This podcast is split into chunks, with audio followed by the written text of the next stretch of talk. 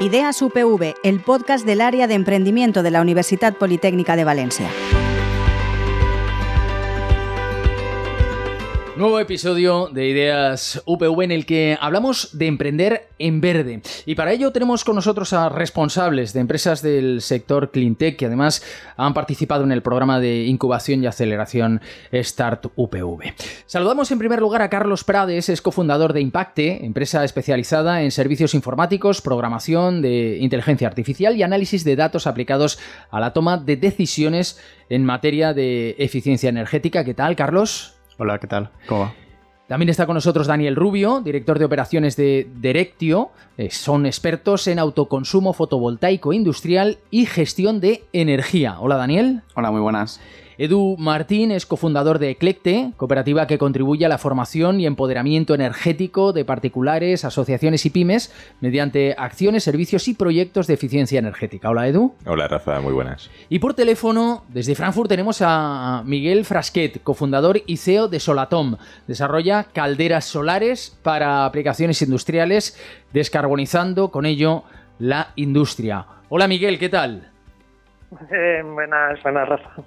Bueno, pues vamos a hablar de cuáles son las particularidades del sector, de qué es esto de emprender en verde, de cómo ha impactado en vosotros, en vuestros proyectos, ese programa de incubación y aceleración Startup PV, pero en primer lugar, quisiera que cada uno de vosotros precisara de una manera, eh, bueno, pues algo más específica eso que decíamos al principio. ¿A qué se dedica Impacte, Carlos? Vale, eh, desde Impacte trabajamos principalmente con ayuntamientos para ayudarles en su planificación energética, que por simplificarlo mucho es ayudarles a elaborar como sus planes estratégicos de cambio en materia energética, pues eh, ampliar las fuentes renovables que tienen los edificios, eficiencia energética, etc. Entonces nosotros internamente lo que desarrollamos son algoritmos y herramientas para ayudarles a los planificadores en su tarea. Y bueno, también trabajamos con empresas que trabajan con el sector público. Eh, decíamos antes, programación de inteligencia artificial. Eh, ¿Nos puede ayudar mucho la inteligencia artificial para ser más eficientes energéticamente? Nos puede ayudar para un montón de cosas. Eh, lo que pasa que tampoco nos podemos volver locos de que nos va a solventar todos los problemas. Siempre va a tener que haber una persona que lo va a tener que planificar. Pero sí que nos va a ayudar en ahorrar tiempos, optimizar mejor los problemas eh, focalizado en cosas concretas, ya se puede utilizar en un montón de, ámbitos. Bueno, pues hablaremos de ello también. Eh, Daniel, háblanos de Directio. Pues nosotros somos apasionados en la energía y al final, desde un punto de vista de ingeniería, ayudamos a promotores industriales, a, grandes consumidores de energía. En su gestión de proyectos fotovoltaicos es como, como empezamos, pero también ahora estamos orientados en, en, nuevas inversiones de lo que viene, de almacenamiento, venta de energía y demás y también muy importante la, gestión y la monitorización de la, energía en la propia industria. Entonces, desde ese punto de vista independiente, de asesoría, de consultoría, pero desde un punto de vista también de, ingeniería, ayudamos a, las empresas en, sus proyectos de energía. Y Edu, Eclecte, Hmm. Me pides que concrete y a lo mejor te desconcreto. ¿Ah, sí? no, eh, bueno, mira, eh, Carlos ha comentado ¿no? que, trabajan más de la parte de la administración pública, Dani que trabajan más con empresas y nosotras digamos que somos la parte que, incentivamos todo, toda la, concienciación energética de sobre eficiencia energética de la ciudadanía. Entonces, bueno, dentro de los servicios que, ofrecemos eh, están los autoconsumos fotovoltaicos innovadores, servicios de rehabilitación energética para particulares pero es que en paralelo también llevamos eh, proyectos de, investigación sobre simulaciones de, de, barrios de redes de calor 5G, que bueno, es una cosa muy chula que desarrolla un compañero. Y, luego tenemos a, un especialista en metodología BIM, que es una metodología de gestión de, proyectos, sobre todo para, empresas eh, que se dedican a, proyectos de eficiencia energética para, ayudarles a reducir costes. Entonces, digamos que tenemos varias, varios frentes abiertos.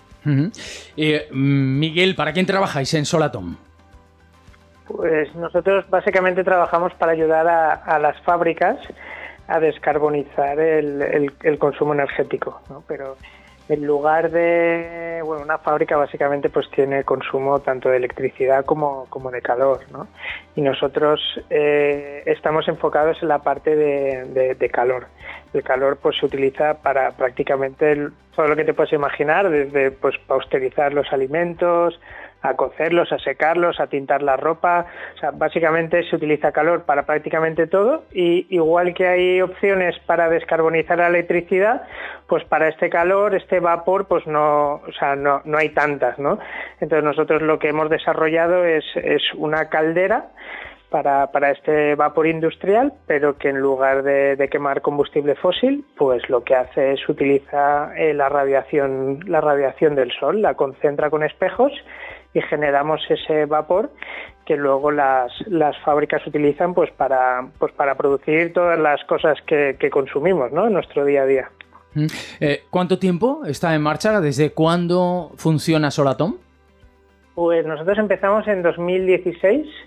El primer proyecto lo tuvimos en 2017. Estuvimos un año pues empezando a desarrollar, patentando la idea y bueno, y a día de hoy pues ya tenemos 17 proyectos en operación, así que ya unos añitos ya. 2016. Eh, ¿Eclecte desde cuándo está en marcha? Mira, la idea surgió cuando cambiaron las tarifas de, la electricidad. Em, es decir, más o menos a mediados de 2021. Eh, muy poquitos meses después entramos ya en el programa de, Star UPV y realmente iniciamos actividad en marzo del año pasado. 2022, o sea, es eh, bastante reciente. Bastante reciente. La puesta en marcha. ¿Y, Directio? Nosotros, el, primer proyecto que gestionamos de autoconsumo fotovoltaico sobre cubierta, desde el punto de vista de ingeniería, dirección de obra y coordinación de seguridad y salud, fue en 2019. Hicimos 2 megavatios sobre, sobre cubierta, una fábrica muy importante en, una región de Alicante. Y desde 2022 es como ya fundamos eh, Directio, porque al final este proyecto era en el marco de otra empresa. Pero bueno, seguimos con las mismas actividades que, en el 19. Empezamos desde ahí. Ajá. Eh, ¿Impacte? Impacte. Nosotros oficialmente desde noviembre del 20, pero ya llevábamos igual un año con la idea mm, trabajándola. Entonces, más, oficialmente desde el final del 2020. Así que el más veterano es eh, Miguel, eh, el que más tiempo lleva con su empresa, con Solatom en marcha, es Miguel. A Miguel le quiero preguntar si ha notado un cambio desde 2016, si ha notado que ha habido en algún momento un pico en el que las eh, empresas del sector pues han tenido una mayor penetración en el mercado. Pues mira, nosotros cuando empezamos era una época que, los combustibles fósiles, el gas sobre todo, era baratísimo. O sea que, vamos, era, unos momentos complicados. Y nosotros eh, vimos un cambio eh, brutal eh, cuando pasó el tema de Ucrania y Rusia. Porque ahí, vamos, se desmadró todo el precio de la energía el gas, que es contra lo que nosotros eh, generalmente competimos, pasó de costar 25 euros el megavatio hora a llegar a los 200.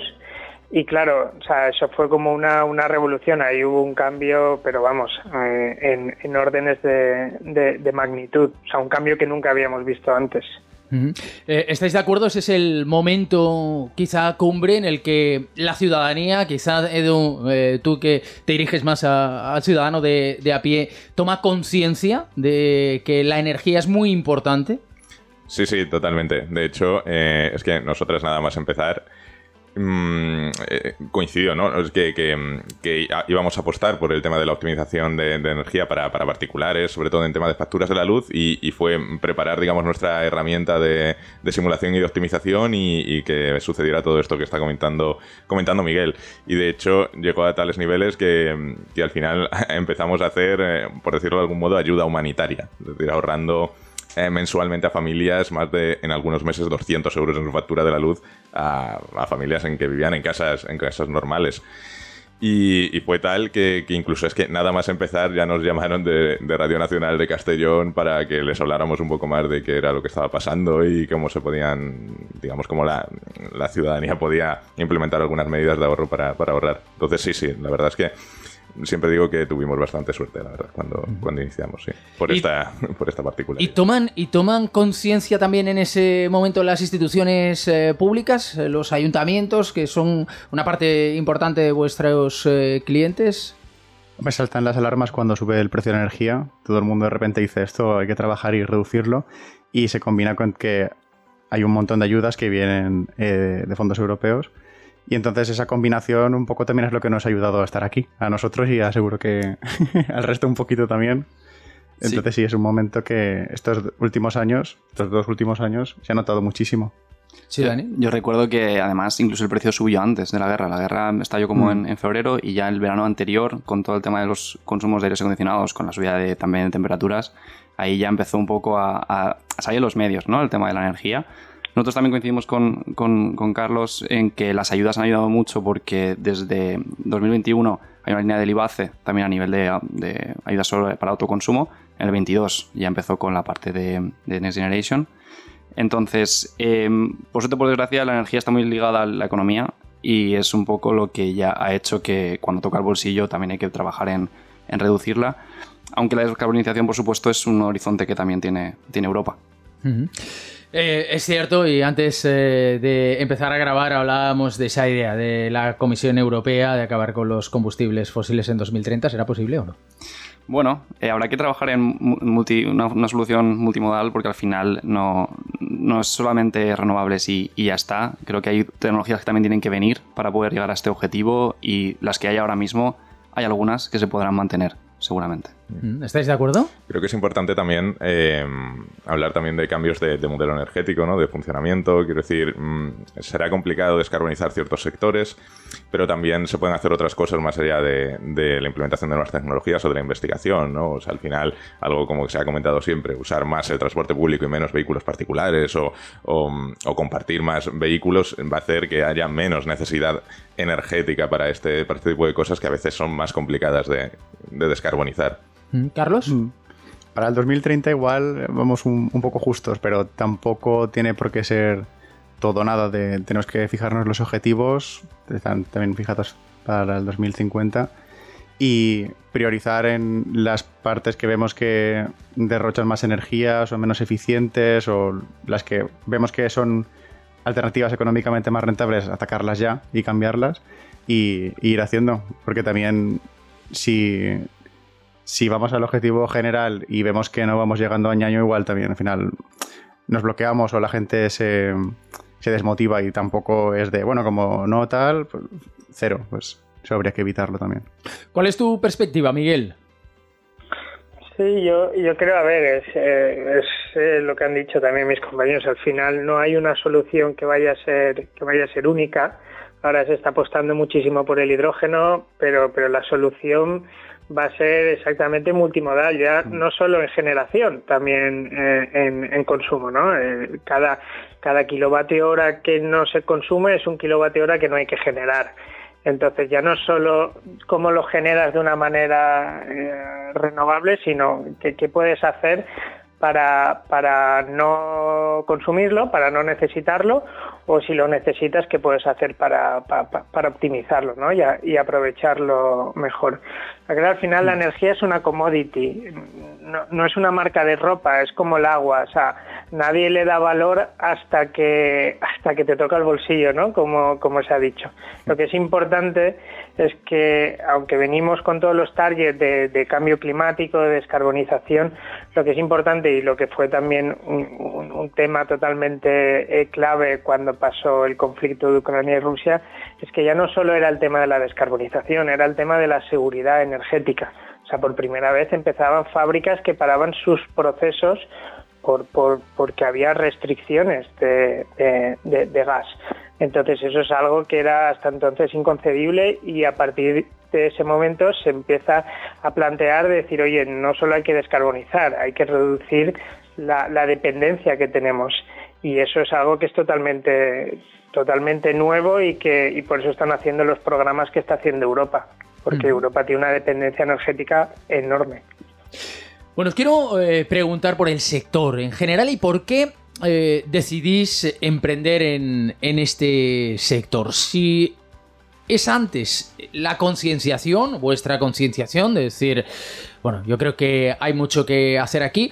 ¿O es la idea eh, que, bueno, pues de repente tenéis para emprender y ha llegado en este sector como podría haber llegado en, en otro? Eh, vamos a empezar por Carlos. Vale. Aquí igual hemos tenido suerte, entre comillas. Nosotros trabajamos en la Universidad Politécnica en investigación, más con temas relacionados eh, de equipos de climatización.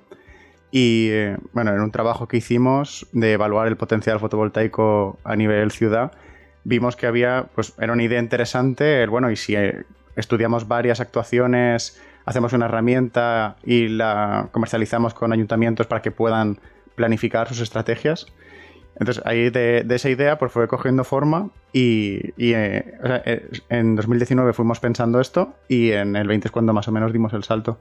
Entonces nosotros ya teníamos formación en energía, y trabajábamos en el sector energético y vimos que, podía ser interesante. Y al final pues todos estos cambios que hemos estado comentando nos han ayudado mucho para, para poder rodar. Daniel, ¿cuál es vuestro caso? Sí, yo al final soy ingeniero industrial especializado en energías, así que a mí ya me toca por, estudios y por, orientación, por formación, dedicarme, dedicarme a esto. Con, junto a uno de mis, de mis socios también es eh, industrial y empezó trabajando en, en, Chile, en desierto de Atacama, en, en plantas, plantas fotovoltaicas y al final él vio la necesidad de, echar una mano a, esa gente que no, tiene el conocimiento y quiere acometer ese tipo de inversiones, que son unas inversiones muy importantes.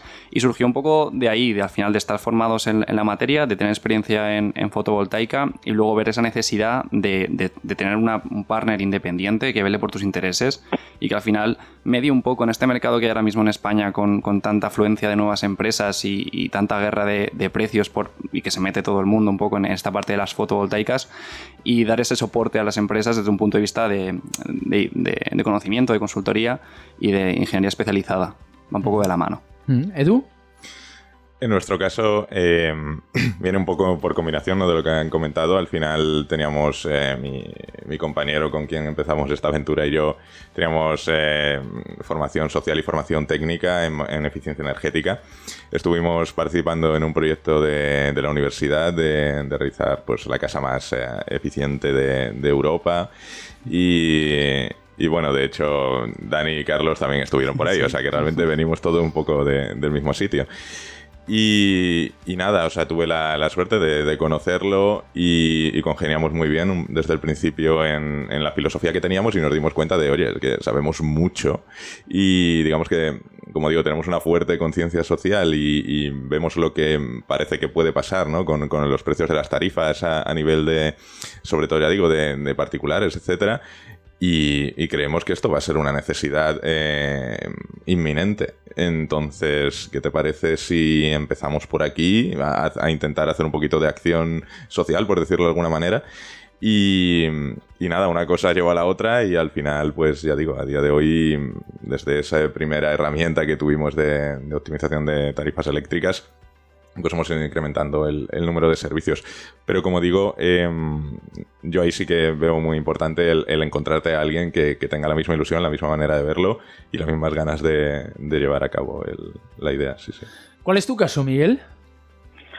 Bueno, pues, pues parecido. A ver, yo desde que dejé la universidad llevo trabajando en, energía, en energía solar, he hecho mi doctorado en, en este tipo de aplicaciones de energía solar de concentración y bueno, era un poco, pues, oye, mm, esta tecnología era, era viable, ¿no? Desde un punto de vista científico y técnico, pero no estaba en mercado y, bueno, para nosotros el, el desafío y, y, las ganas y la motivación han venido, ¿no? Pues para poder para intentar trasladar esta, esta solución que, que bueno pues que, se había desarrollado no como digo en un, en un ámbito más científico pues llevarlo a conseguir industrializarlo no y, meterlo en, en, fábricas. Yo creo que eso es lo que lo que más nos ha motivado y, y desde luego ha sido el, el, el desafío más más importante. Yo probablemente probablemente no podría haber emprendido en otro sector que no es el de la energía, porque es, lo que me gusta, es lo que me motiva, es lo que me emociona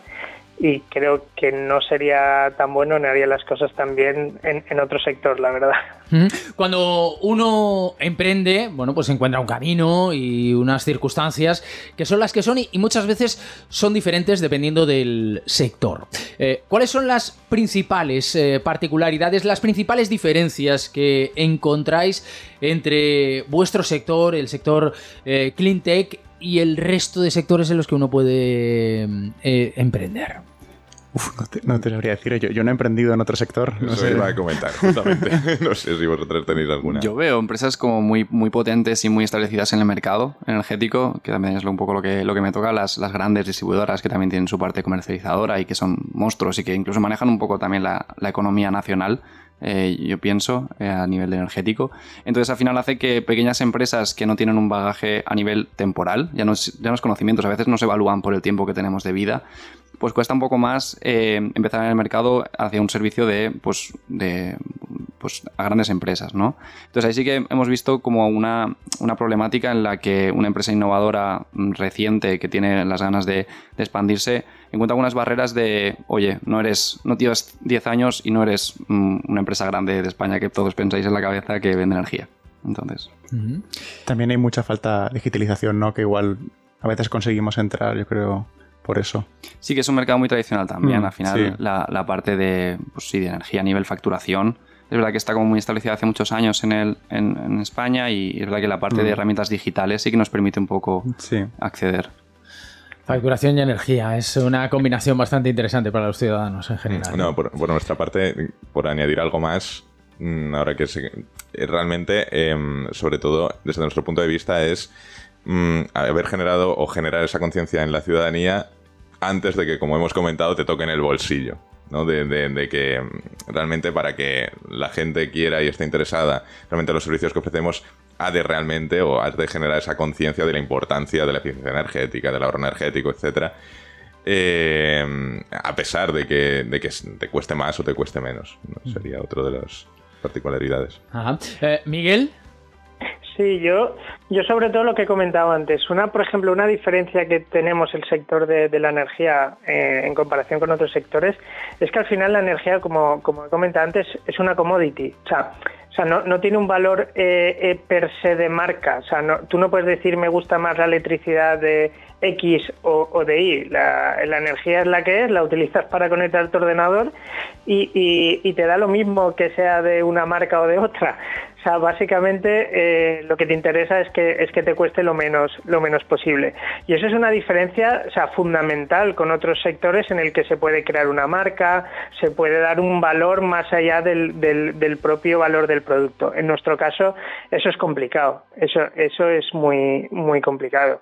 Y, y otro punto, por ejemplo, que, creo que ya lo comenta Carlos, es un poco que, que al final el ciudadano de a pie la energía, o sea, la conecta en un enchufe o, pone su caldera para el agua caliente de la ducha, pero que tampoco se preocupa mucho más de exactamente de dónde viene eso. Entonces, eh, un poco el, el, que el ciudadano conozca todo todos los entresijos de este sector, pues ese desconocimiento también es, una barrera para, para, nosotros en comparación con, otros sectores, por ejemplo. Os quiero eh, preguntar por el programa Start UPV eh, y lo que ha supuesto para, vosotros, lo que supuso el paso de, Miguel Frasquet de Solatón por Start UPV. Pues, a ver, nosotros hemos estado en varias eh, aceleradoras y la verdad es que como en está el UPV, no es por no es por echarle flores así gratuitamente, pero la verdad es que no estamos no estamos eh, no, no hemos estado en ningún lado. Eh, para nosotros somos una, una empresa súper técnica, súper técnica y nuestra y nuestra eh, no sé nuestro producto, nuestra nuestra materia prima eh, es ingenieros e ingenieras con, con, talento. Entonces, ¿de dónde lo podemos sacar en, en, la Comunidad Valenciana? Pues precisamente en el sitio donde estamos. Entonces, estar aquí ya en, en la Politécnica, en el programa en el programa Startup V, para nosotros es eh, ideal y, el matching es, es, es, enorme, ¿no? Por lo que te digo, nuestra principal necesidad, que es talento, pues la tenemos a, a, 200 metros, ¿no? Y además otra cosa que, que para nosotros ha sido un antes y un después y que le diferencia con otros programas de aceleración que hemos estado, porque hemos estado en otros aceleradores en Valencia, hemos estado en una aceleradora en Noruega, Aquí en el Politécnico, por ejemplo, y con la ayuda de Startup PV, pues eh, nos ha permitido tener, por ejemplo, un área específica en la que tenemos un demostrador, un demostrador físico. Entonces nosotros al lado de la oficina, eh, en las propias instalaciones del campus universitario tenemos un demostrador eh, de nuestra tecnología en el que bueno pues ensayamos cosas, probamos cosas, enseñamos a clientes. Entonces esto para nosotros no lo habíamos tenido en ningún otro programa de, de, aceleración y, y, ha supuesto un antes y un después, desde luego. Edu, ¿Qué ha supuesto para vosotros? Pues mira, al contrario que Miguel, nosotros somos casi nacidos en Star UPV, como digo, desde que tuvimos la idea hasta que les convencimos para entrar pasó un mes y medio o dos meses y la verdad es que, hombre, pasar de, del coworking montado en el salón de tu casa a, a una sala, ¿no? A un, a un, edificio en condiciones y posteriormente un despacho, ¿no? Que es donde estamos ahora, para alguien que lleva en eso, en aquellos momentos tan poquito tiempo, aportaba mucha seriedad, digamos, y mucha Em, pues eso, o sea, que podías recibir a clientes, ¿no? En, el espacio, etcétera. Y, también, pues, la verdad es que es un programa que, desde nuestro punto de vista es bastante flexible, es decir, no no hay una serie de formaciones, etcétera, pero sí que te permite mucho guisártelo y comértelo un poquito como, como tú quieras, ir al, al ritmo que tú, que tú plantees.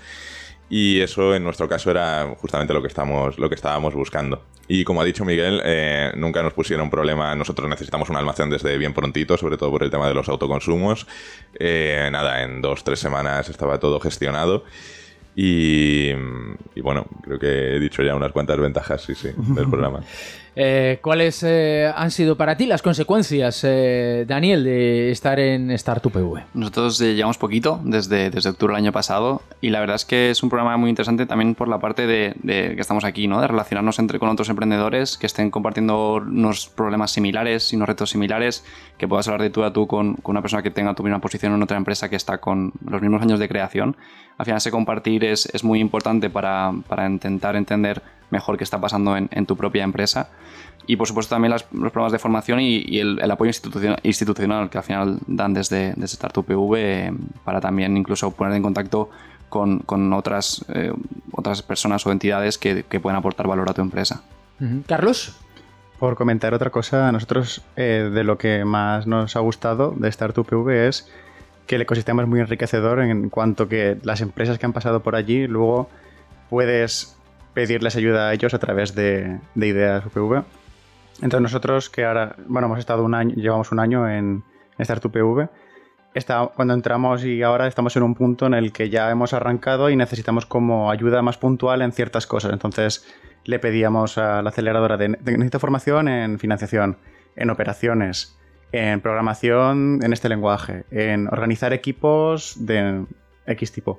Y entonces nos ponían con una persona que pasó por Startup PV, que tiene, pues todos tienen más de 5 o 6 años de experiencia, que las startups han ido muy bien. Y esas mentorías y reuniones que teníamos eran súper enriquecedoras. Pero ahora tienes la experiencia de una persona que se ha peleado con todos los problemas que estás teniendo tú ahora, algunos más que no conoces, y en una horita, dos horitas, te ahorra bastante dolores de cabeza. Pues eh, Carlos Prades, cofundador de Impacte, Daniel Rubio, director de operaciones de Directio, Edu Martín, cofundador de Eclecte y Miguel Frasquet, cofundador y CEO de Solatom. Muchísimas gracias a los cuatro. gracias. Un placer. Gracias. Un placer.